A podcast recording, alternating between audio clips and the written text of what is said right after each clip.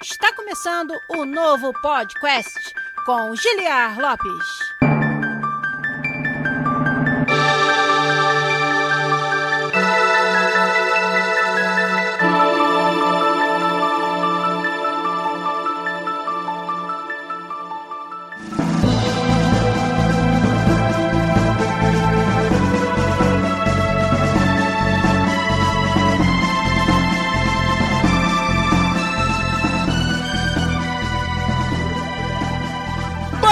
Podcast na área,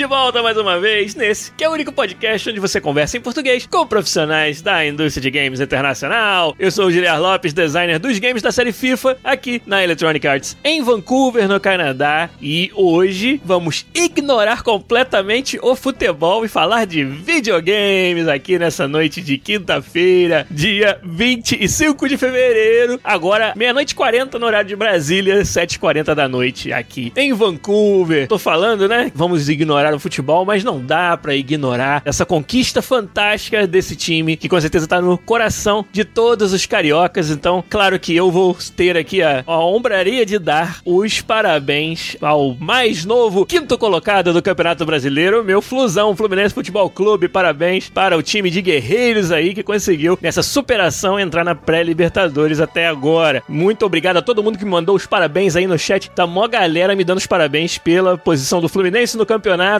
O Ciro Facundo já mandou os parabéns dele. Muito obrigado, meu querido. O Asteronte também tá lá comemorando no nosso chat a conquista fantástica do meu Flusão. Muito obrigado, gente, pelo apoio de vocês nesse momento, nessa noite. E vamos falar de videogames, como eu falei, deixar o futebol um pouquinho para trás, falar de uma série de games de uma empresa que está no coração de muitos dos gamers de hoje em dia. A gente vai falar por quê. A gente vai desconstruir o game design da série Soul aqui no episódio 370 e para isso eu vou contar com a ajuda fantástica dos meus parceiros, ouvintes e parceiros do chat da live da Twitch, twitch.tv/podcastbr, onde você acompanha as nossas lives toda quinta-feira de noite, quando tem alguma coisa assim de futebol mais importante acontecendo, tipo teve hoje, a gente começa um pouco mais tarde, mas foi para uma boa causa, afinal de contas não é todo dia que o seu time ganha a quinta colocação no Campeonato Brasileiro. Então, queria dar já um salve aqui, um abraço para toda a galera que está me ajudando a fazer o episódio episódios daqui hoje no chat. O Marchiori Matt foi um dos primeiros. O Luiz Aoki também tá aí, dando o apoio dele. O Honey San também. O Asteronte, como eu falei. O Fefer Locão XD. O Mulato XX também tá aí. O Ciro Facundo também tá por aí com a gente. O Guilherme C. Braz também me dando os parabéns aí pela quinta colocação do Fluminense. Muito obrigado. O Elton Cruz também tá com a gente. O nosso querido Rodrigo Ferro, que já participou aqui com a gente e trabalha lá no Detonado Cast, que nós gravamos juntos há um tempo atrás. O Nunes também tá com a gente aí. O Rodrigo Ferro, muito obrigado assinou com a gente com a sua conta Prime Game. Muito obrigado pelo apoio. O Fefe Locão XD também nos deu esse privilégio de poder ser o canal favorito desse mês usando sua conta Prime Game. E o GiatBR, que acabou de chegar e já chegou também dando pra gente o sub no Twitch com o Prime Game. Muito obrigado. Vocês sabem que vocês ajudam demais o nosso canal. Ajudam também aqui, né, um torcedor do Fluminense a continuar torcendo pelo Flusão e trazendo aqui episódios onde a gente fala sobre a conquista do Flusão. Mentira. Parei a comemoração para acompanhar a live, Guilherme Sebras está realmente muito feliz com o Fluminense ter conseguido chegar na pré-Libertadores. Muito obrigado. Mas vamos deixar de falar de futebol, vamos começar a falar de videogame. E videogame muito bom, mas também que causa muita polêmica aí entre a comunidade, que é a série Souls. Vamos começar esse episódio sobre isso, deixando uma pergunta para vocês, como eu sempre gosto de fazer. E aí, galera do chat vai me responder, por favor. O que você mais ama e mais odeia nos jogos da From Software, nos jogos da série Souls? Digam aí para mim, enquanto vocês digitam os seus prontos preferidos e seus pontos que vocês mais têm bronca com a série Souls, com os jogos também Sekiro, Bloodborne, tá valendo todos os jogos da From Software. Eu vou dar os avisos da gente na volta, leio as respostas de vocês. Vamos lá.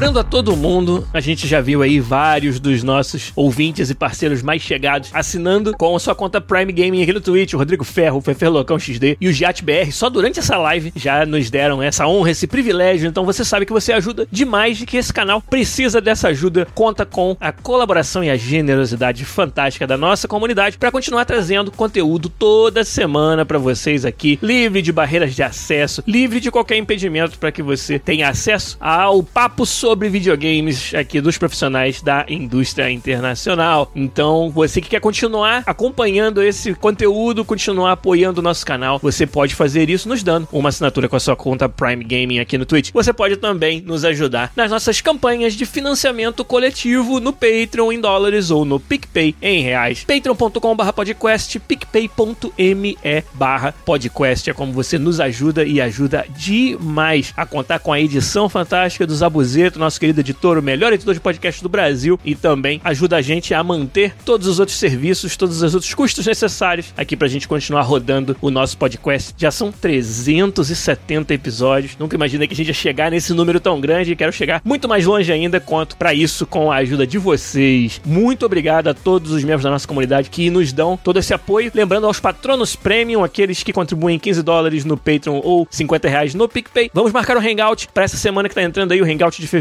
onde a gente vai passar uma hora falando sobre os assuntos que vocês quiserem lá no nosso Discord, numa chamada exclusiva para os patronos premium. E o que é falado no hangout, claramente, fica no hangout. Então, você que quer também participar dessa brincadeira aí, conversar com a gente sobre os assuntos que vocês quiserem, é lá no Patreon, é lá no PicPay que você nos ajuda se tornando um patrono premium. Valeu! O que, que será que vocês falaram aí sobre a série Souls? O que vocês amam, o que vocês odeiam nessa série? O Rodrigo Ferro falou: ó, o que eu mais amo é a sensação de completude que eu tenho com cada conquista. A dificuldade, alinhada com todo o design, me dá essa sensação. E o que eu mais odeio são as câmeras zoadas. Ele falou ali. Câmera em jogo de terceira pessoa é bem difícil de você polir e tirar todos os defeitos. Então eu entendo a sua reclamação. E sobre os pontos positivos, tem vários também que eu concordo bastante. E aí vamos comentar com detalhes durante o programa de hoje. O Calcatos também assinou com a gente com a sua conta Prime Game. Muito obrigado já. É o quarto mês que ele nos apoia. E teve um Hype Train, onde a gente passou de nível, já estamos no nível 2 aí do Hype Train aqui no Twitch. Muito obrigado mais uma vez pelo apoio fantástico de vocês. Vamos continuar lendo suas respostas aqui, ó. O JetBR nunca jogou essa série. Mas será que você nunca jogou porque tem coisas nela que você ouviu falar que não te agradam? Qual é o motivo que você nunca experimentou? Conta pra mim aí no chat. O Guilherme Sebrais falou: melhor coisa é a sensação de se superar e de superar os desafios, a sensação de recompensa que você recebe quando consegue passar pelos obstáculos. E o que mais odeia é passar raiva com a dificuldade, é claro. É isso aí, eu consigo me identificar também bastante, meu querido. O Fefe Locão XD falou: uma coisa que é bem legal é a dinâmica de ir jogando e aprendendo. Aí ele botou entre parênteses: enquanto vai morrendo.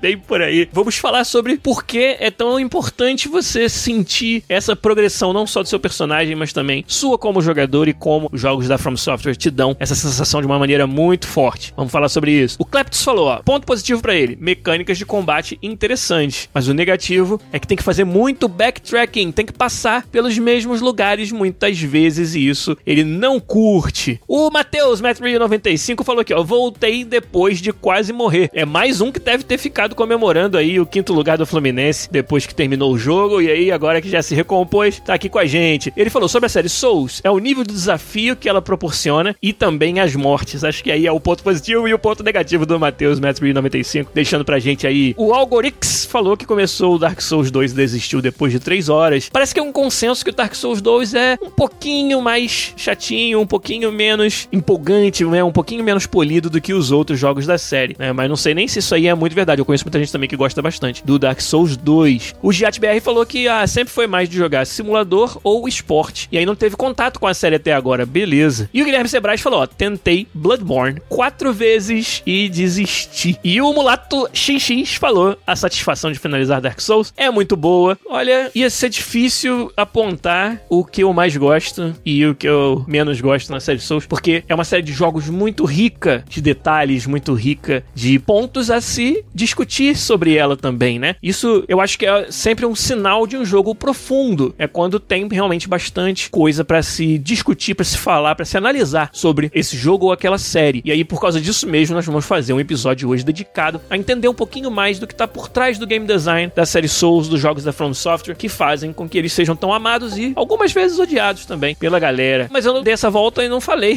para vocês. O que, que eu acho, né? Qual é o ponto forte que eu gosto mais e que eu gosto menos da série? Cara, o ponto forte tem que ser algo que vocês também falaram aí em cima, que é jogando e aprendendo, né? Foi o Fefer Locão XD que deixou essa resposta aí. Que o que ele mais gosta é que ele tá evoluindo durante o jogo. Jogos da série Souls, eles têm essa característica de te ensinar, às vezes, de um jeito até bem brutal, né? Bem, tipo, sabe, aprender na marra. É assim, mais ou menos, que a gente se sente, é assim, um pouco que funciona nos jogos da série Souls. Mas a sensação de que você começa pelado, entre aspas, e às vezes literalmente em alguns dos jogos, começa pelado e vai construindo a sua armadura de conhecimento sobre o jogo durante o jogo e vai ficando melhor nisso e vai se sentindo mais confiante. Sabe quando você estava pelado e agora você tem uma armadura e isso te dá uma confiança para continuar e para, sabe, entrar de cabeça em novos desafios que você ainda não enfrentou? Essa sensação é muito real quando você joga jogos da série Souls e isso para mim é talvez o, o ponto mais positivo que eu consigo pensar sobre ele. Então, muito forte essa sensação e concordo bastante com o que o Fefelocão XD falou pra gente aí. O que eu menos gosto é que tem alguns momentos pontuais onde eu acho que o backtracking e um salto na curva de dificuldade é desnecessário. Acho que tem momentos do jogo em que não tem muita desculpa, exceto querer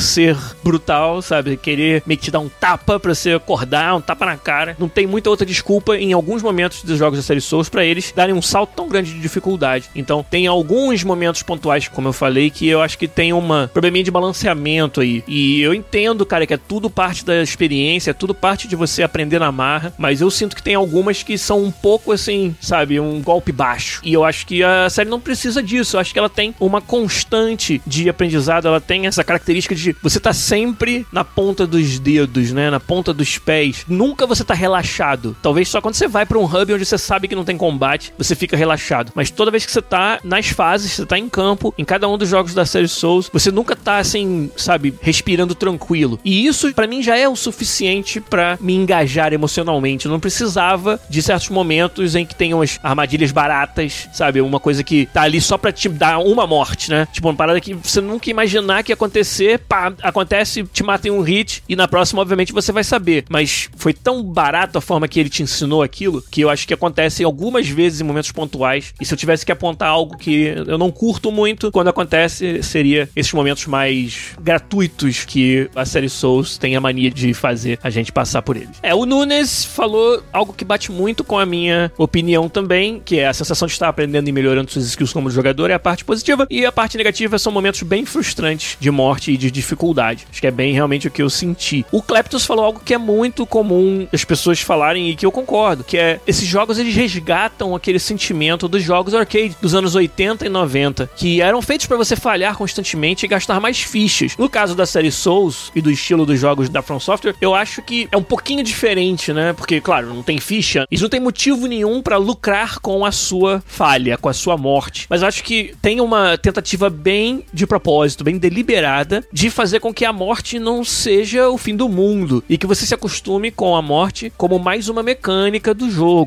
mais um elemento que vai estar tá sempre presente, queira ou não, vai ser difícil você evitá-lo por muito tempo, mas tem vários detalhes do seu sistema fazem com que a morte ela não seja uma volta necessariamente ao começo tão forte quanto em outros jogos. Jogos, vamos dizer, entre aspas, normais, que não existe isso, que é um jogo normal. Vamos dizer, um jogo clássico onde você tem pontos que salvam seu progresso e aí você avança um pouquinho, se morrer, volta naquele ponto no mesmo estado exato de tudo que você tava quando você salvou. A diferença do Souls para isso é que nem tudo está no mesmo estado. Mesmo uma run, né, que não é também run igual nos roguelikes, mas mesmo numa investida em que você morre, você obteve progresso duradouro no caminho. Itens que você pegou ficam com você, às vezes portas que você abriu e detalhes do cenário que você modificou são permanentes. E essa que é a força motriz por trás da morte ser apenas mais uma mecânica. Sim, ela vai te levar para trás no espaço, mas ela não te leva para trás no tempo. Aquele tempo não foi, entre aspas, jogado fora. Claro, vai ter mortes onde você de fato não conquistou nada. Mas é outra coisa que a morte faz que todo mundo que joga sente, mas que eu acho que passa um pouco desapercebido quando a gente analisa, é o quanto ela torna a próxima investida mais decisiva. O quanto ela cria uma sensação de urgência no jogador. O quanto ela coloca algo na linha que o jogador sabe que naquela próxima investida, pelo fato da mecânica que acho que todo mundo sabe, você morre, você deixa suas souls, que é a, a moeda de jogo, né, mais importante disparado, tudo você faz com as souls, você compra itens, você sobe levels, você faz tudo com as suas souls, é o seu bem mais precioso assim, e você obtém matando inimigos. Quando você morre, você dropa aonde você morreu ou perto e você pode ir lá buscar e se recuperar. Se você morrer no caminho, aí você perdeu aquelas souls que você tinha na primeira vez que você morreu. Esse detalhe, para algumas pessoas, essa mecânica e o quanto está na linha nessa segunda vez em que você tem que ir atrás das suas souls, pode deixar a pessoa sobrecarregada, overwhelmed, como a gente fala no inglês, ao ponto daquilo ser já uma parada que não agrada e que a pessoa não quer mais jogar. Porque o, essa sensação de estar sobrecarregado de emoção e de que aquela jogada ela tem que dar certo, que senão eu de fato materialmente perdi algo, né? Essa sensação para algumas pessoas é muito forte, é tão forte que as exclui do jogo, né? Mas eu acho que, cara, tem um valor você colocar o seu usuário, seu jogador nesse estado mental tão difícil nos jogos, ainda mais hoje em dia, você ter algo realmente a perder,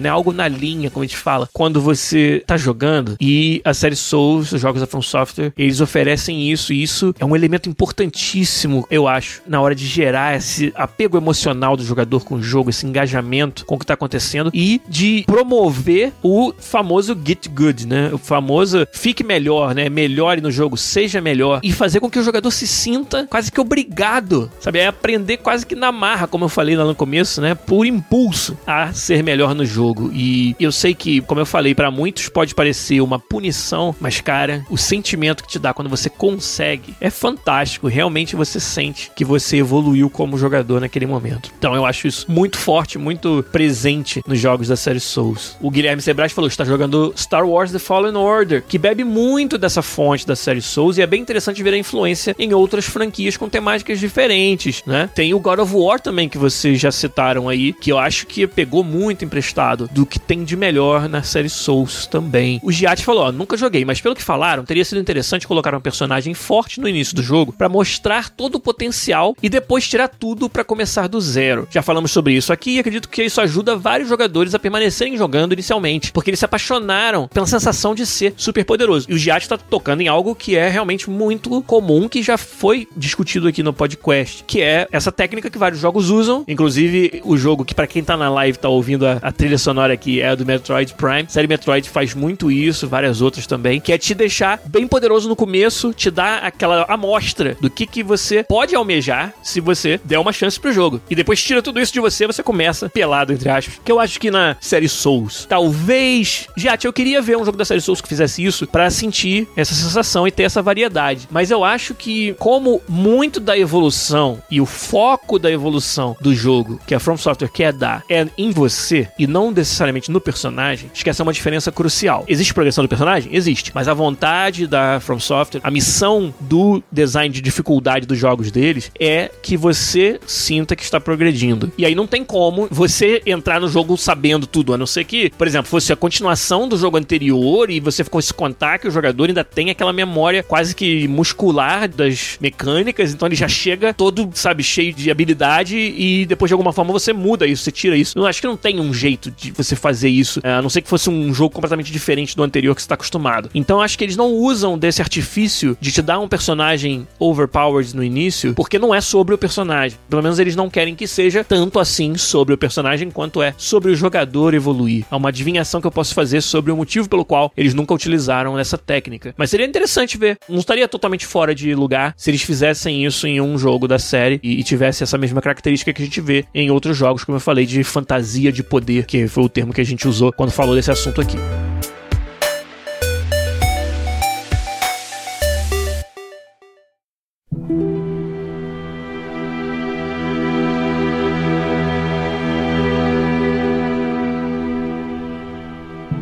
Mas agora vamos começar a organizar um pouco mais os pensamentos e fazer como o título do episódio está mandando, desconstruir o game design da série Souls em pedaços menores que a gente possa entender um pouco mais porque o que faz ser tão bom e algumas coisas não tão boas também. Uma primeira característica do design do jogo que já chama a atenção logo de cara é o quanto o combate e as mecânicas mais finas são bem feitas, polidas, responsivas e tunadas, balanceadas de uma forma muito cuidadosa. Que para quem é designer, principalmente designer de jogabilidade, de combate, de sistemas, é um prato cheio para você estudar o combate da série Souls. Como eles são detalhistas em mecânicas, em animações, como eles conseguem fazer com que o jogo você sinta que as ações têm peso. Esquece é uma palavra que dá para definir bem o que você sente. Quando você ataca, rola no chão, cada uma das suas ações tem um custo associado. Esse custo é o tempo que a animação leva para chegar no momento de dar o dano ou a animação de rolamento, quanto tempo ela leva para te tirar do lugar onde você tava, né, e te tirar da linha de fogo e também quanto tempo ela leva para você recuperar o seu movimento depois que você deu o rolamento. E cada uma das mecânicas do jogo, ela foi cuidadosamente tunada para que diferentes combinações de atributos, equipamento, né, estilo de jogo gerem diferentes formas de vencer os combates. E até já para adiantar um assunto, é uma crítica, por exemplo, que eu tenho a outros jogos da From Software que não são da série Souls e que ao invés de oferecer essa amplitude de jogabilidade, concentraram muito em um tipo específico, que é o caso do Bloodborne, mais até do que o Sekiro. Mas o Sekiro também. Mas o Bloodborne tá muito claro que o jeito de jogar é afunilado. O que é legal também, dá para você ir mais fundo, dá para você mesmo dentro daquele nicho oferecer mais opções de pequena variedade de jogabilidade, né? E o Sekiro também. O Sekiro também é, tem um jeito específico de jogar, tem um jeito específico de matar alguns chefes, que essa é uma consequência de você não ter mais uma jogabilidade tão ampla com tantos estilos diferentes de jogo para fazer. É o fato de que muitas vezes acaba tendo uma ou duas estratégias dominantes porque não tem muita variedade no estilo de jogo. Enquanto que na série principal da From Software, a série Souls, Demon Souls e Dark Souls 1, 2 e 3, você tem muito mais essa amplitude, você pode realmente variar muito mais o seu estilo de jogo, eu acho, né? E com isso acaba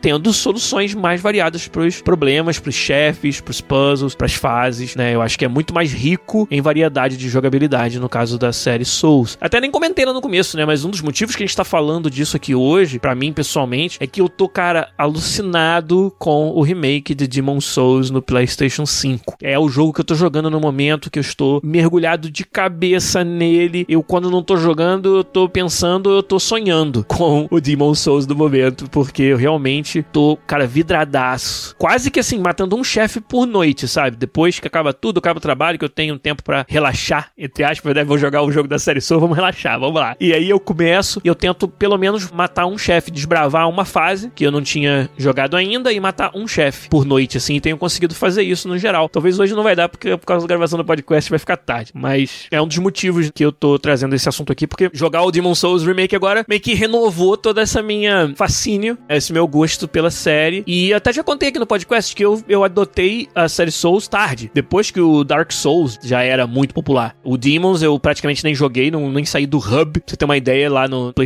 3. E o Dark Souls 1 eu vim jogar tarde e terminei, terminei o 3. O 2 nunca terminei. O Bloodborne também terminei e o Sekiro eu terminei inclusive em live, né? Galera que quiser ver eu debulhando aí o Sekiro, pode procurar uma playlist de Sekiro no nosso canal youtube.com/podcastbr. Vai ver várias lives que eu fiz jogando o joguinho de samurai da From Software. Então, esse é um dos motivos pelos quais a gente tá falando sobre isso aqui hoje. Mas então, combate, cara, super responsivo. É um jogo que prima pela responsividade. Você tem todos os verbos verbos de jogo, os botões que você aperta, as ações que você toma, são assim muito bem tunados, né? Muito bem ajustados e responde muito bem ao seu controle. E isso é uma coisa fundamental para gerar essa sensação de que você pode ser bom ou você pode ser ruim, mas você confia no combate do jogo. Quando você toma dano, você tomou dano por causa de algo que você fez. Quando você morre, geralmente, exceto alguns momentos meio gratuitos, aquilo aconteceu e você, se quiser, pode parar tudo, avaliar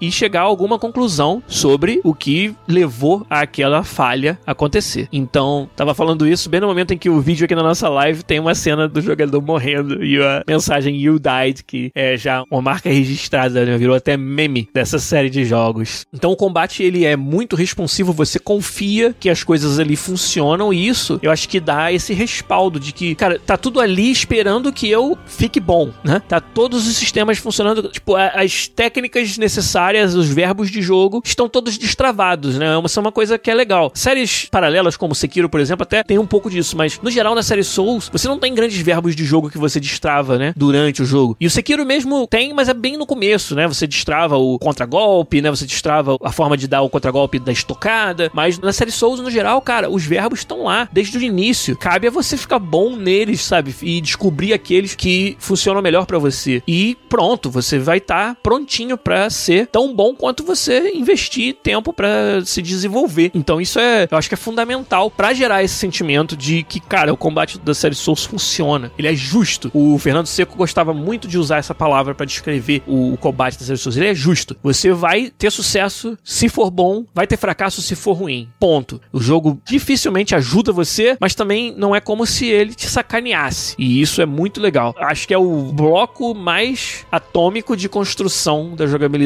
da série Souls é o seu combate. Sem esse combate, sem essa responsividade, sem essa tunagem muito fina e muito bem feita, todo o resto que a gente vai falar hoje aqui, eu acho que seria muito difícil fazer alguma grande diferença. Sabe uma outra característica muito legal dos jogos da série Souls? O level design. Como os designers da From Software são mestres em level design. O jogo ele tem uma feature muito central que é os bonfires, No Demon Souls, em outros jogos tem outros elementos, mas todos eles têm essa característica em comum que é você tem um ponto de referência para o qual se você morrer ali na frente é para esse ponto que você volta. E o, o design em torno desses pontos de referência desses bonfires é muito bom, é muito equilibrado para que não tenha nem bonfire demais que faça com que você basicamente dê dois passos e esteja salvo de novo, mas também não tem bonfire de menos, na maioria dos casos pelo menos. Tem algumas passagens onde você pensa, caramba, tinha que ter um bonfirezinho nesse meio desse caminho aqui. Mas até isso, depois da primeira, da segunda vez que você desbrava aquela região, você descobre que apesar dos bonfires estarem um pouco afastados, o level design é feito de uma maneira onde, cara, muito provavelmente vai ter algum tipo de atalho. E essa é outra sacada fantástica dos jogos da série Souls em termos de seu level design. É a quantidade de locais que são one way, né, que são de mão única a primeira vez que você passa. E uma vez que você passou, aquilo ali vira um caminho de mão dupla. Ou seja, é basicamente você abrir um atalho indo pelo caminho mais longo pelo menos uma vez. Isso é, é sensacional, porque de novo, os itens que você está colecionando no caminho são seus para sempre, ficam guardados. E a outra coisa que é sua para sempre fica guardada é a conquista que é chegar no final daquele caminho longo e abrir a passagem que vai te permitir não ter que dar essa volta toda de novo das próximas vezes. A sensação de conquista que isso dá no jogador é algo que é uma sacada fantástica dos designers desse jogo que não é, obviamente, coisa que foi inventada pela From Software, mas é uma característica tão fundamental que eu imagino que a cabeça do level designer, do arquiteto das fases dos jogos da série Souls, ela tem que começar pensando nos atalhos. Ela tem que começar pensando nas posições dos bonfires e como a gente vai dar essa recompensa ao jogador, como que a gente vai fazer com que ele se sinta que aquele perrengue todo que ele passou para dar a volta para chegar nos fundos daquela mesma porta valeu a pena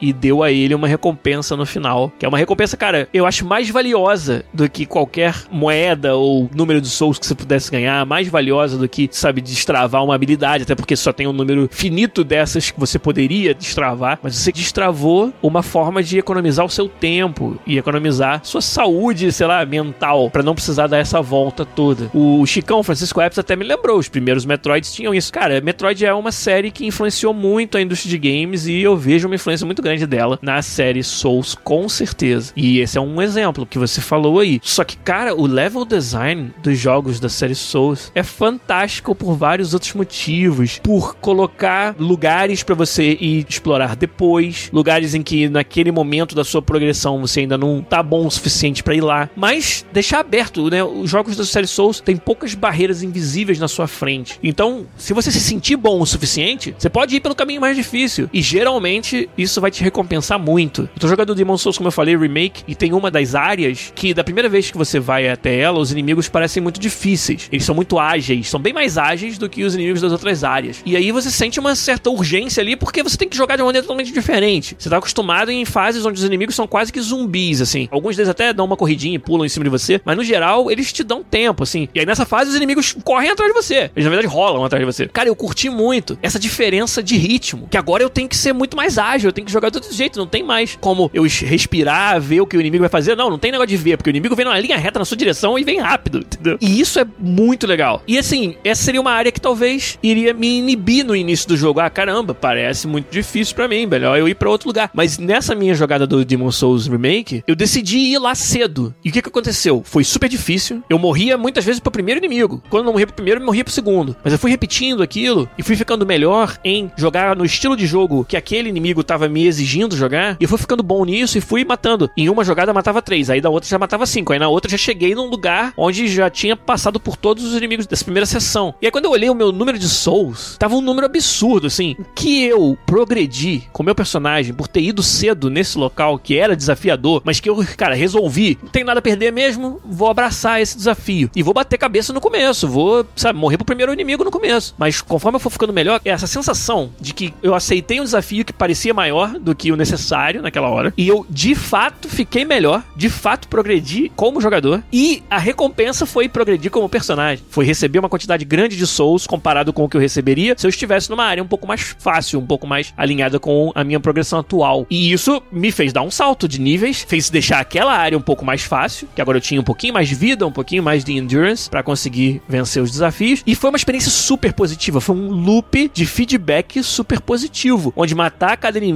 era uma sensação gostosa e matar uma coleção era uma sensação muito boa e passar dessa primeira parte pela primeira vez foi uma sensação animal e quando eu me dei conta de que eu tinha ganhado um monte de souls e que eu podia agora ganhar, sei lá, cinco níveis de uma vez, foi ainda melhor. E tudo isso, cara, foi super positivo, apesar de ter sido um desafio grande, entendeu? Apesar de que no primeiro momento, na primeira morte, na primeira vez que o inimigo te deu duas porradas e você morreu e você não conseguiu fazer nada, você poderia ter se sentido assim, caramba, cara, que jogo punitivo, que merda, né? Por que, que fizeram isso comigo? Mas não, cara, o estado de espírito é outro. O estado de espírito tem que ser o do desafio saudável, sabe? E sabendo que o jogo, como eu falei, ele te recompensa. Ele tem essa, esses momentos de propósito para que se você tiver a fim de aceitar aquele desafio, você vai ter uma recompensa. E acho que isso resume muito bem essa sensação de por que é tão bom você vencer os desafios dentro do, dos jogos da série Souls. E nesse pequeno exemplo, nessa pequena passagem das primeiras horas do jogo do Demon Souls, o remake agora, eu, caramba, é por isso que eu gosto tanto dessa série, né? Gente tem ali um microcosmo do que é a sensação de jogar um jogo da série Souls, assim. Isso aí é, é muito legal.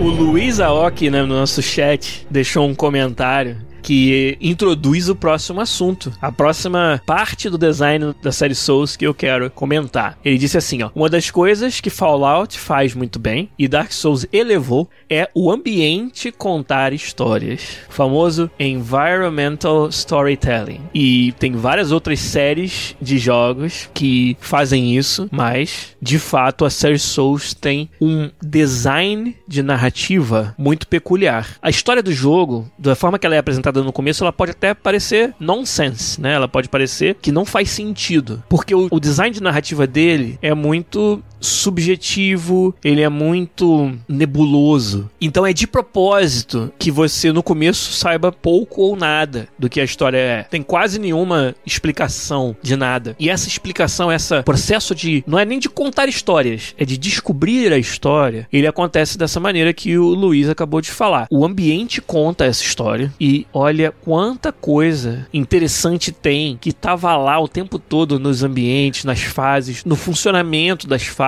nos tipos de itens que você encontra, os itens que você acha e aonde você os achou e o contexto do que está acontecendo naquela fase em que você achou aqueles itens contam muita história, sabe? Achar um conjunto de armadura ou de equipamento de um mago e aquela era uma fase onde você sabe que teve uma história de um mago que fez alguma coisa errada, que foi punido, que morreu, e aí você chega num canto e encontra um corpo que é igual aos outros corpos, que no final das contas é todo mundo a mesma coisa, é todo mundo carne e ossos, né? Que não parece especial, mas nesse corpo você encontra esse equipamento. E aí o resto você tira suas próprias conclusões sobre quem era aquele personagem. E isso é muito poderoso, gente. E precisa ser corajoso para você fazer um design de narrativa que não seja óbvio, que não conte a história na cara do jogador. Não precise ser literal, ser objetivo. Tem que ter muita coragem para você ter design de narrativa subjetivo, porque nem todo mundo vai pescar essas coisas. E a postura dos jogos da série Souls é tudo bem que muita gente não vai pescar. São jogos que têm essa outra característica que tá muito atrelada à forma como ele desenha a sua narrativa, que é é um jogo muito maneiro de jogar junto de uma comunidade. É um jogo que tem um valor muito grande você tá fazendo as coisas junto das outras pessoas e trocando ideia fora do jogo sobre o que você descobre dentro do jogo. Como tem insight fantástico que você vai encontrar nas comunidades sobre o contexto, a narrativa, aquilo que você fez no Dark Souls, que vai explodir tua cabeça. Coisas que você não tinha conectado os pontos, não tinha percebido no jogo, não tinha entendido, você vai entender junto da comunidade. Isso, cara, é muito maneiro. É o jogo transcender apenas o conteúdo que tá no disco e virar algo que você consome, que você contribui, que você discute fora do jogo. São raros os jogos que fazem isso. Então, o design de narrativa da série Souls pode não ser para todo mundo, como a jogabilidade pode não ser para todo mundo, como várias dessas características de emergência, de urgência, de, como eu falei, de deixar o jogador sobrecarregado, pode não ser para todo mundo. A narrativa dele também pode não ser, mas para aquelas pessoas que apreciam isso, é muito legal, é um prato cheio, como o Luiz Aoki tá falando aí no chat, sabe? Cara, jogos Souls são jogos que têm camadas de significado. Tem aquela camada de dominar a mecânica, onde você, sua cabeça está ocupada em ficar bom na mecânica do jogo. Você passa a maior parte do tempo nesse estado mental. Mas tem vários momentos do jogo, talvez momentos onde você tem que fazer um backtracking, você tem que ir farmar algum item que você quer, você tá querendo descobrir o que significa uma determinada coisa que um NPC falou, então você tá explorando áreas mais fáceis que você já passou antes. Tem vários momentos desses jogos onde você meio que esquece um pouco do ser bom na mecânica, porque naquele momento não tá te desafiando tanto assim essa parte. E cara, você fica imerso só no lore, só na ambientação do jogo. Você começa a perceber como é bonito o ambiente dos jogos da série Souls, como é essa arte surreal dos jogos da From Software. E os momentos em que você consegue apreciar isso, já que é um jogo que não te deixa nunca ficar tranquilo, né? Exceto raras exceções. Os momentos onde você se pega percebendo isso é gostoso, sabe? De novo, é uma recompensa para você como jogador de que, caramba, eu tô tão confortável nesse sistema de jogo que é um sistema difícil de aprender, mas eu, olha o sentimento de você ser bom aí de novo. Eu tô tão confortável que eu consigo até apreciar o cenário como se fosse um jogo contemplativo, entendeu? E ele é tudo menos um jogo contemplativo. Então, até isso, até essa sensação de que você transcendeu a dificuldade do combate e tá confortável na pele do personagem já, é uma recompensa. E isso é muito legal quando acontece. Uma coisa que às vezes é até subestimada nos jogos da série Souls, mas que eu acho muito legal, são os puzzles. Ele é muito bom em ter quebra-cabeças para você resolver. Muitos deles opcionais e que vão te dar uma recompensa se você conseguir desvendar, mas que para quem não conseguir desvendar, para quem, de novo, não enxergar os detalhes do cenário, porque muitos desses quebra-cabeças são feitos em cenário, né? As dicas. É um jogo assim que ele não tem medo do jogador ficar perdido e não saber resolver um determinado problema. Ele bota às vezes, cara, um NPC na fase 4 falou uma frase que não fez muito sentido para você. Tipo, ah, vou dar um exemplo aqui, ele não é real, né? Mas só pra você imaginar assim. Na fase 4, um NPC fala: Eu sei que quando as pessoas deixam a, a lamparina acesa fora da sua casa, é porque porque elas esconderam um item dentro de um barril. Aí essa frase ela não faz muito sentido, né? Tipo, beleza. Aí tu volta lá na fase 1 e chama a tua atenção, que é uma fase que tem casas e essas casas têm lamparinas e uma casa ou outra tem uma lamparina acesa. E aí tu, caraca, não teve um personagem que me falou que lamparina acesa significa que tem item no barril? Aí tu vai lá, quebra o barril e acha um item. E ali você resolveu um puzzle, uma coisa que foi jogada assim para você explorar, sabe? Que se um em cada 50 jogadores decifrar, a Front Software está ok com isso. E ela sabe que isso gera discussão fora do jogo, gera, cara, conteúdo, gera interesse da galera e gera uma sensação muito gostosa quando você é o cara que descobre aquilo sem precisar de ajuda. Eu acho que é subestimado o quão bom é o design de puzzles dentro dos jogos da From Software, da série Souls. E agora um ponto em que talvez eu vá ser um pouco polêmico aqui, mas que eu não acho que seja tão forte na série Souls e que eu acho que podia melhorar. Parte dele é uma característica até do tipo de jogo, mas eu acho assim que o mundo, todos os mundos da série Souls, eles são muito, assim, estáticos, muito passivos. Todas as histórias dos jogos de série Souls, elas dependem do seu protagonista ser o herói, de ser o Messias, né? Tudo bem, é alguém que começa muito fraco e vai ter uma fantasia de poder. Então, você não é herói no começo, você é um Zé Ninguém, praticamente, no começo. Estamos falando isso enquanto no vídeo aqui tá rolando na live tá mostrando o começo do Demon Souls Remake, onde você vem como meio que a última esperança daquele mundo. Então, nesse caso, você até é meio que um heróizinho já. Mas o que eu quero dizer é, parece que o mundo do jogo tá parado esperando você passar por ele, sabe? E isso me incomoda um pouco. Eu acho que seria mais legal, e eu sei que é um desafio, porque é um jogo feito sobre os padrões serem facilmente identificáveis. Ou seja, você passou por uma área a primeira vez, você morreu, você quer essa garantia ou essa, esse sentimento mais confortável, essa segurança de que os inimigos vão estar nos mesmos lugares, as coisas vão estar no mesmo estado que você conheceu quando você foi a primeira vez. Que é isso que faz o jogo ser mais recompensador do que punitivo. Se fosse um roguelike que randomiza a fase e ainda assim você tivesse que de alguma forma chegar onde você deixou as suas souls quando você morreu, ia ser muito punitivo. Eu acho que ia deixar todo mundo louco. Porque, caramba, eu tive um maior desafio sinistro para chegar lá longe, morri, porque desse jogo se morre, né? E na volta mudou tudo do caminho. E eu tenho que passar o mesmo perrengue de novo, entendeu? Eu acho que ia ser, cara, bem contraproducente, né? Ia trabalhar contra o, o propósito do jogo, né? Mas então, parte fundamental de o jogo ser mais recompensador do que punitivo é o fato de que, mesmo aquela campanha que você morreu, te ensinou algo. Ela te ensinou a chegar onde você morreu, te ensinou quais são os desafios, os perigos, as armadilhas, posição dos inimigos. E aí, quando você for a segunda vez, você tem esse conhecimento. Então, naturalmente, chegar lá uma segunda vez vai ser mais fácil do que foi chegar a primeira. Mas não significa que seja fácil. É só mais fácil do que foi a primeira. Então, te deixa nessa sensação de urgência. E isso é muito gostoso, cara. E tem pouquíssimos jogos que fazem. Mas o que eu tava falando é, uma coisa que eu não acho tão rica, tão boa, é o mundo do jogo ser muito, até por causa dessa característica, muito parado, muito previsível. Eu acho que ele tem que ser previsível, mas ele podia ser mais inteligente. Os personagens, com a desculpa de que em todos os jogos os personagens estão sem alma, eles são meio que zumbis, eles são, sabe, seres que ficaram loucos ou perderam a clareza de pensamento. Então é uma desculpa para que eles não estejam fazendo nada muito interessante, assim, muito inteligente. Eles estão lá esperando você passar e quando você passar eles te atacam, sabe? E a IA dos personagens que lutam contra você deixa bastante a desejar, eu acho. E de novo, eu entendo que uma parte disso, eles têm que ter padrões, eles têm que ter movimentos previsíveis, porque é a forma com que você vai se tornar cada vez melhor em vencê-los, em bater neles. Mas eu acho que isso poderia ser um pouco mais bem balanceado com IA e sistemas mais inteligentes, que te dessem um pouquinho mais desse desafio que a IA pode te dar de aprender a lutar. Os chefes é um, exemplo que é meio que uma exceção a essa regra. Os chefes, eles têm movimentos que você decora, mas a forma em que eles usam, alguns chefes são agressivos, vêm para cima, outros chefes ficam de longe, tem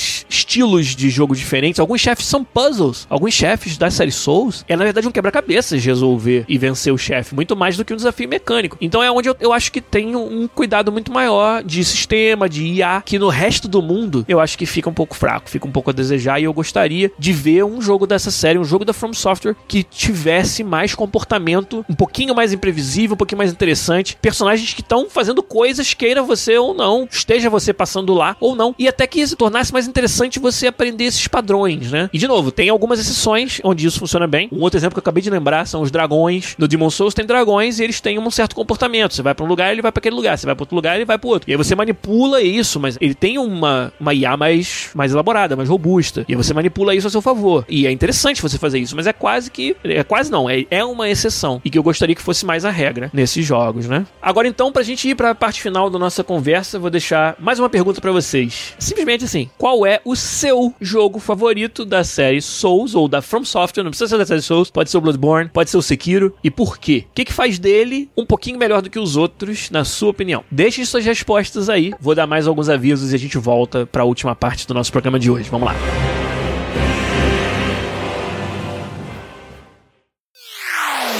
Mais alguns avisos aqui. Quem ouve a gente já desde o final do ano passado sabe que nós somos parceiros da Mentorama, uma escola online de profissões desejadas. Mentorama.co é onde você vai conhecer os cursos e eu sou um dos mentores do curso de Game Design da Mentorama. Vou dar um spoiler para vocês que na semana passada, no sábado, passei o sábado inteiro dentro de um estúdio super legal aqui em Vancouver que a Mentorama alugou com a equipe de produção do curso curso que a Mentorama contratou e eu cheguei lá, tinha todo um cenário montado, toda a estrutura feita para eu gravar as primeiras aulas do módulo especial sobre game design que vai ser apresentado no próximo curso de game design aí da Mentorama, que tá rolando. Quem quiser acesso a isso, eu não posso abrir aqui e falar aqui detalhes sobre os assuntos das minhas aulas em particular, mas eu acho que é um conteúdo, cara, como eu queria ter tido esse conteúdo, essa ajuda quando tava começando na minha carreira.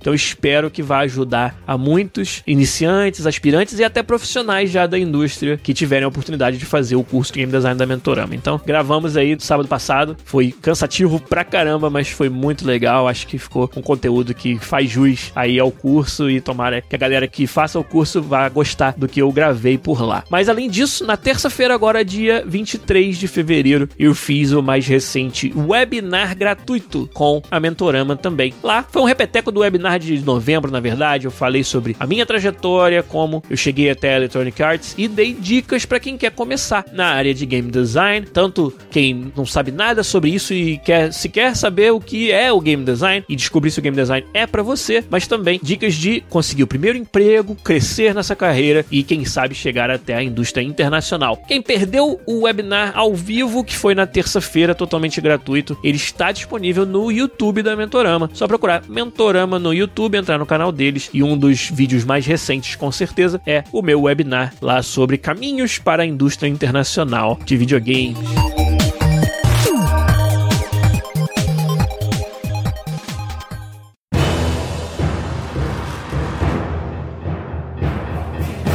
Vamos ler as respostas de vocês. Qual jogo da From Software é o seu preferido e por quê? Tá fraco hoje, hein? O Luiz Aoki tá sentindo que ele é tá bem que sozinho no chat, já reclamou lá em cima. Mas ele falou, ó, que eu mais gosto é o Dark Souls, o primeiro, porque ele deixou bem claro para mim que a forma como se encara o jogo é fundamental. Joguei na época do lançamento, nem cheguei em Anorlondo, que é uma das fases memoráveis do jogo. Com isso já foram 90 horas e não tinha nem chegado em Anorlondo ainda. Anos depois, e depois de zerar o Dark Souls 2, voltei e foi milhões de vezes mais fácil. Só tinha que aprender a aprender o que o jogo quer ensinar. Uma jornada bem interessante. E a minha, ela é diferente da sua, mas tem características parecidas. Eu experimentei o Demon Souls, não consegui fazer nada nele e meio que desisti, larguei para trás. Joguei o Dark Souls a primeira vez, ainda tava com esse mindset, com essa forma de encarar o jogo um pouco diferente, né? Um pouco negativa, né? Sem abraçar o desafio, sem abraçar o conceito. E não gostei. Larguei depois de algumas horas, não cheguei em Anorlondo nessa primeira jogada também. Não gastei as mesmas horas que você. Meio que esqueci que a série desistia, ouvia todo mundo falar e achava que não era para mim. Saiu Dark Souls 2, eu não dei a mínima. E no Bloodborne foi aonde voltou meu gosto pela série. E aí eu terminei Bloodborne, terminei o Dark Souls 3, voltei para terminar o Dark Souls 1 e agora tô jogando o Demon Souls e o Sekiro também eu terminei, como eu falei na live, inclusive, aqui no nosso canal do YouTube. Então foi um pouco assim para mim. Enquanto vocês pensam em qual é o favorito de cada um, dá para eu falar, cara, que é engraçado. É difícil escolher qual é o favorito. Eu tô curtindo demais o remake do Demon Souls, cara. Talvez ele vá se tornar o meu favorito. Tem tantos momentos maneiros, tem tanta coisa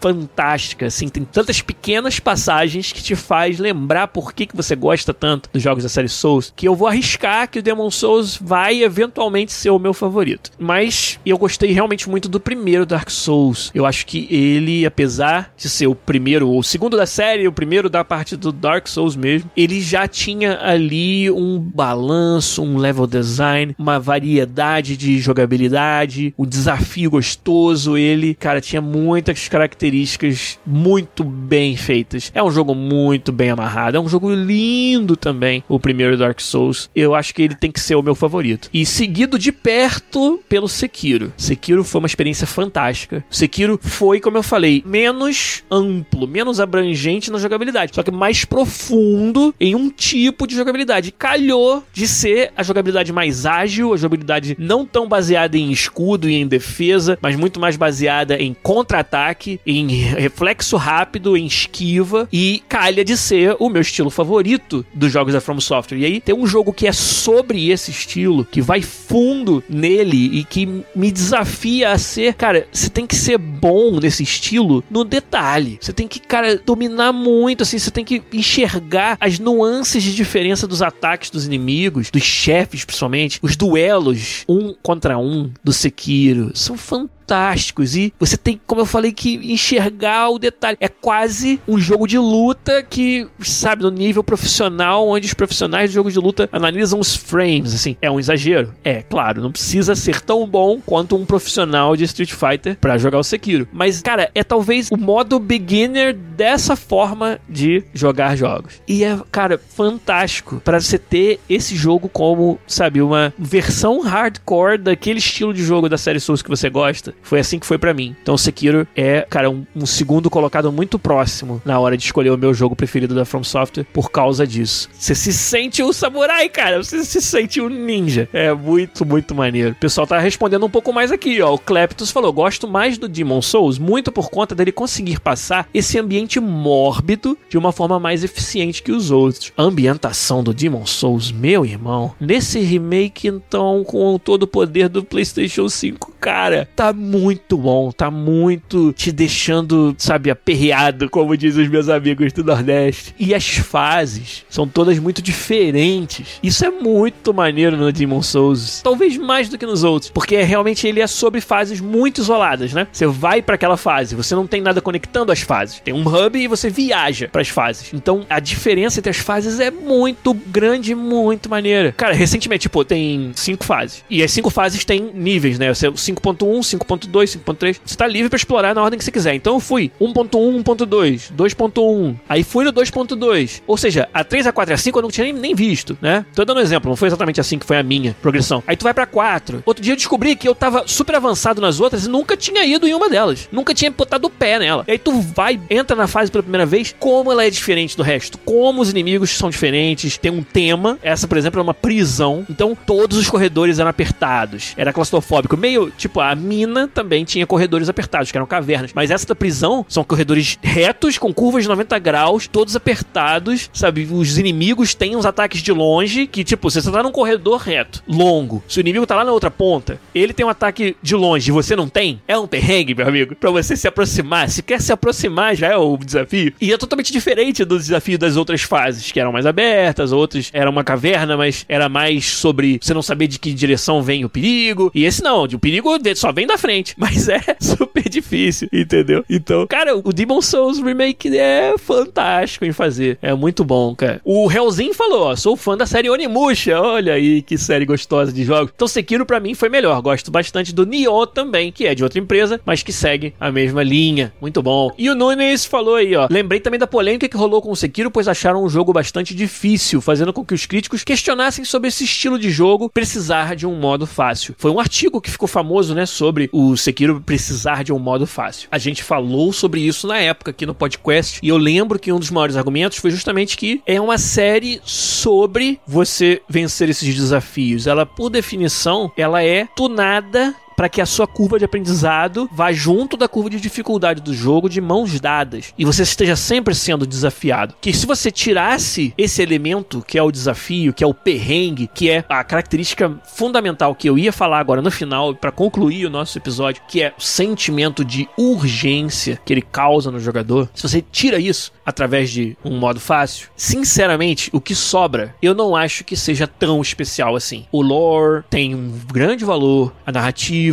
os puzzles, como eu falei. O level design é um bom exemplo. Sem essa sensação de urgência, sem essa sensação de que tenho algo a perder, que algo está na linha nessa minha jogada, todas as características que fazem esse level design ser tão gostoso e tão recompensador se perdem. Por que, que eu vou ficar tão feliz por ter dado essa volta toda e ter aberto um atalho se na verdade dar essa volta, fora o tempo que leva, nem é tão desafiador assim? Eu tô jogando no modo fácil, nem preciso ficar bom no combate, sabe? Nem preciso, tipo, esse inimigo é caveira, o outro é mago, mas meio que é a mesma coisa para matar. Eu acho que é muito fácil falar, né? É muito fácil a gente, até para quem não entende de game design, meio que, ah, pô, só queria que fosse mais fácil porque eu queria jogar também. Mas adianta isso acontecer e o jogo perder essa essência? Perder aquilo que faz ele ser tão especial? Então, acho que foi mais ou menos por aí que a gente comentou naquela época. Mas então eu quero concentrar nesse último pedaço, nesse sentimento. Eu acho assim, quando a gente desconstrói os jogos da série Souls, as partes mais atômicas, como eu falei, uma delas, sem dúvida, é o combate, a dificuldade, a tunagem desse combate. Esse seria, vamos dizer, o, o ingrediente principal. E aí tem vários outros ingredientes que tornam essa, essa refeição muito gostosa. Baseado que o seu combate, aquele ingrediente especial é muito gostoso, que você quer fazer coisas com ele, né? Você quer variar o seu cardápio com aquele componente. Aí você vem os outros ingredientes. Vem o level design, vem os puzzles, vem a narrativa, tudo isso daí tá contribuindo. Agora, no final sai um prato, né? Sai, vamos dizer, um bolo. E aí tu come o bolo. Aquela sensação que você tem quando você come o bolo, que é a soma de todos os ingredientes e da forma que eles foram combinados, que é algo que é fundamental, não é só sobre as partes, não é só a soma das partes, é a combinação das partes de maneira específica que gera essa sensação no final. Para mim, essa sensação, que é o supra-sumo do que faz os jogos da série Souls serem especiais, é o sentimento de urgência. E de novo, ele não existe sem cada um dos ingredientes, sem a dificuldade, sem o combate que você pode confiar nele, que quando você erra, você sabe que foi você que errou. Quando você se dá mal, tem um motivo específico de algo que você fez que fez você se dar mal. Da mesma forma que quando você se dá bem, quando você conquista, não tem outro motivo, não foi sorte, foi você que conquistou aquilo, porque o sistema é todo feito para ser justo. Então isso é um ingrediente fundamental. Os outros ingredientes todos são muito importantes. Aonde estão os bonfires? questão dos atalhos do level design muito bem elaborado. Os puzzles, tudo isso daí vai juntando e no final o bolo que sobra é um bolo que é um jogo onde você não consegue desengajar, você não consegue relaxar, você não consegue esquecer. E isso, como eu falei, para algumas pessoas pode ser uma sobrecarga, da forma que você não aguenta. E beleza. E eu acho que até tem pessoas que se sentem assim no começo e depois vão descobrir que sim, eu aguento. E isso também é muito legal de se superar. É um jogo sobre você se superar. E isso resgata esse sentimento que para muitos de nós, principalmente de uma geração que jogou os primeiros jogos, né? A gente tem tanta saudade desse sentimento. Por isso que é um jogo que desperta muito essa nostalgia. E às vezes a gente não sabe explicar por quê, sabe? O Fernando Seco falava muito sobre Ninja Gaiden, Mega Man, jogos dessa época que pro Fernando eram a essência do que é jogar videogame. E ele sentia que os jogos da From Software traziam essa essência de volta. Eu acho que essa essência é essa urgência, é esse sentimento de que é para valer. Sabe aquela história de que jogar poker sem dinheiro de verdade não é jogar poker? Pessoa que nunca jogou valendo grana não sabe o que é o sentimento de jogar. Aquela história de a Vera e a Brinca. E que qualquer brincadeira, qualquer competição que é a, a Brinca tem muito menos graça. Quem jogava bola de gude quando era moleque tinha a parada de jogar a Brinca, que é você joga, mas cada um leva suas bolas para casa no final. E tinha a Vera, que é quem ganhar leva a bola de gude do outro. Sempre tem uma, uma mecânica de você adquirir adquirir recursos do outro por ser melhor. Isso é a Vera. A diferença de você jogar uma partida de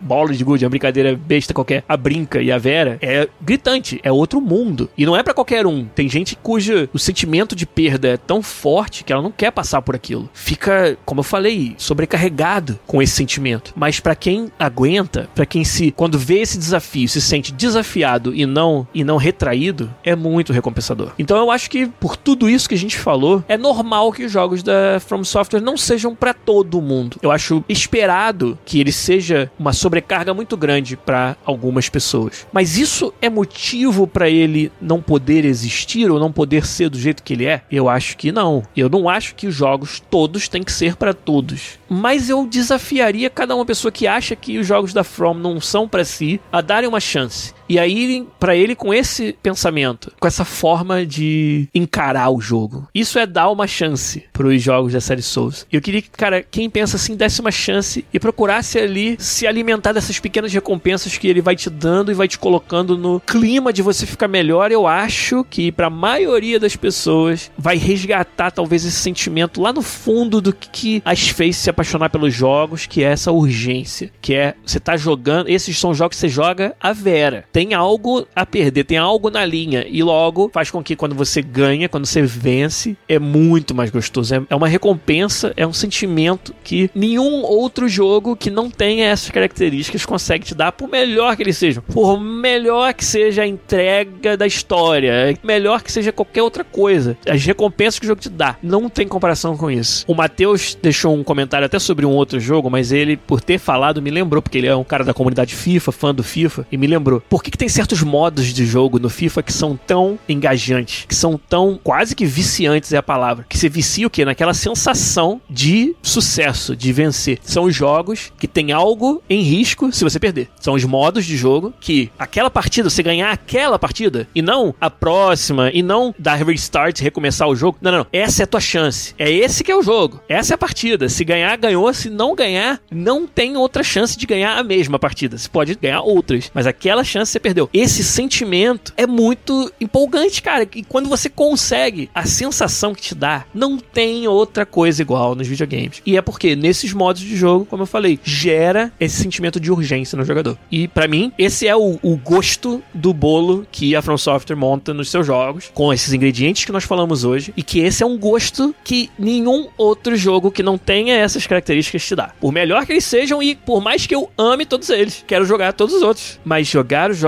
da From Software, da série Souls e de seus correlatos, eles têm esse gosto diferenciado. Essa pimentinha, esse resultado que não tem substituto. E para mim é isso que faz eles serem os jogos especiais, fazem eles serem tão amados por uma grande parte da comunidade, odiados ou incompreendidos por alguns, mas acho que vale muito a pena. Ele é tão diferente também do que tem hoje na indústria e trouxe, resgatou esse sentimento que estava um pouco morto nos tipos de jogos desse tipo que a From Software faz, que eu acho super importante a gente estudar bastante, estudar a fundo, dedicar um episódio inteiro do podcast para isso, por exemplo, como foi hoje. Muito inspirado tenho que confessar, no remake do Demon Souls, que tá na minha cabeça, é só o que eu consigo pensar, é só o que eu consigo jogar, é só o que eu consigo falar. E aí, na hora de pensar pra um assunto de hoje, do episódio, não deu outra. Teve que ser desconstruir o game design da série Souls. Espero que vocês tenham gostado, espero que tenha ajudado a gente a compreender um pouco mais do que apenas como jogador, mas também com o olhar de quem desenvolve, do olhar de quem faz isso para viver, desconstruir e reconstruir o game design, as mecânicas e as dinâmicas, as sensações que o jogo gera em cada um. Então, então tomara que a gente tenha conseguido fazer isso hoje. Olha, tem muito comentário legal aqui que não vai dar tempo da gente comentar, da gente responder, mas eu agradeço demais a participação de todos vocês, os seus comentários aqui na live e vamos fechar, porque o podcast de hoje fica por aqui. Se quiser mais, pega lá o seu joguinho da From Software preferido, coloca no videogame ou buta ele no PC, dá aquela jogadinha, dá aquela resgatada na sensação fantástica que é quando você consegue vencer os desafios. Vê se esse bolo não tem esse gostinho diferenciado como o que com certeza certeza tem para mim. Obrigado, gente. Um abraço e semana que vem eu não perderia a live de gravação. Podcast pra lá de especial, só que vocês só vão saber na hora do podcast na área. Não vou revelar mais nada além disso, mas se eu fosse vocês, estaria presente aqui na quinta-feira que vem na gravação, na live de gravação aí, em torno das 10h30 de Brasília na noite, para acompanhar um podcast pra lá especial, dia 4 de março aí, quinta-feira da semana que vem. Se eu fosse você, não perderia essa live aqui no twitch.tv barra podcastbr. Obrigado, gente, um abraço para vocês e até a semana que vem, como eu falei, com um podcast pra lá de especial. Mas por hoje, Guilherme Lopes se despede de vocês. Um abraço e tchau.